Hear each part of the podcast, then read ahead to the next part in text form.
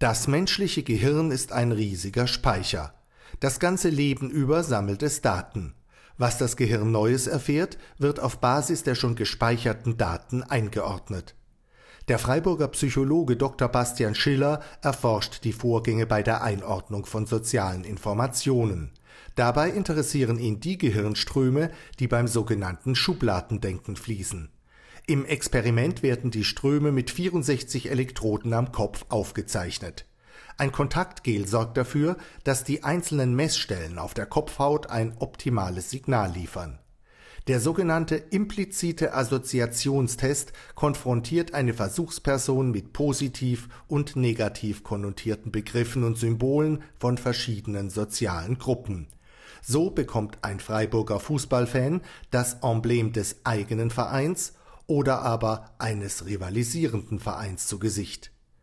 Die Ergebnisse bestätigen das Schubladendenken. Versuchspersonen reagieren langsamer auf Informationen, die nicht zu ihrem Schubladendenken passen, also inkompatibel sind. Was man weiß von dieser Aufgabe ist, dass wenn zum Beispiel Wörter der fremden Gruppe zusammen mit positiven Wörtern klassifiziert werden müssen, dann brauchen die Versuchspersonen länger weil man die Idee hat, dass das eben nicht so gut zusammenpasst, die fremde Gruppe und positive ähm, Emotionen oder positive Valenz.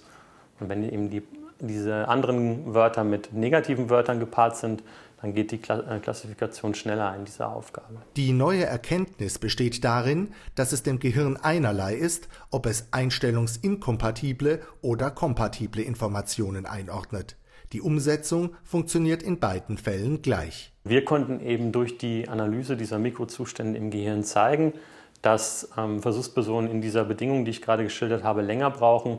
Nicht etwa, weil sie irgendwelche zusätzlichen Prozesse noch absolvieren, sondern weil die gleichen Prozesse wie in der anderen Bedingung bei diesen Versuchspersonen länger dauern. Der Nachweis verschiedener Verarbeitungszeiten im Gehirn für einstellungsinkompatible oder kompatible Einordnungen gilt als bahnbrechend. Ziel der Forschungen am Psychologischen Institut der Universität Freiburg ist es jetzt, daraus eine personalisierte Diagnostik für psychisch Kranke zu entwickeln. Wir haben natürlich einige Störungen, die wir kaum, äh, wie Borderline-Persönlichkeitsstörung oder gar nicht, wie den Autismus, therapieren können. Die Idee ist jetzt, den Transfer zu schaffen, auch auf Patientengruppen und zu schauen, wie bei bestimmten Patienten mit sozialen Defiziten dann sozusagen diese Hirneffekte ähm, funktionieren und wie die Defizite ausschauen und tun dies erfreulicherweise ähm, nun auch durch äh, Mittel des Neurex-Programmes, eines dieser ähm, Eucor-Programme, wo wir am Oberrhein ähm, endlich zusammen spannen können, in dem Falle zwischen Basel und äh, Freiburg.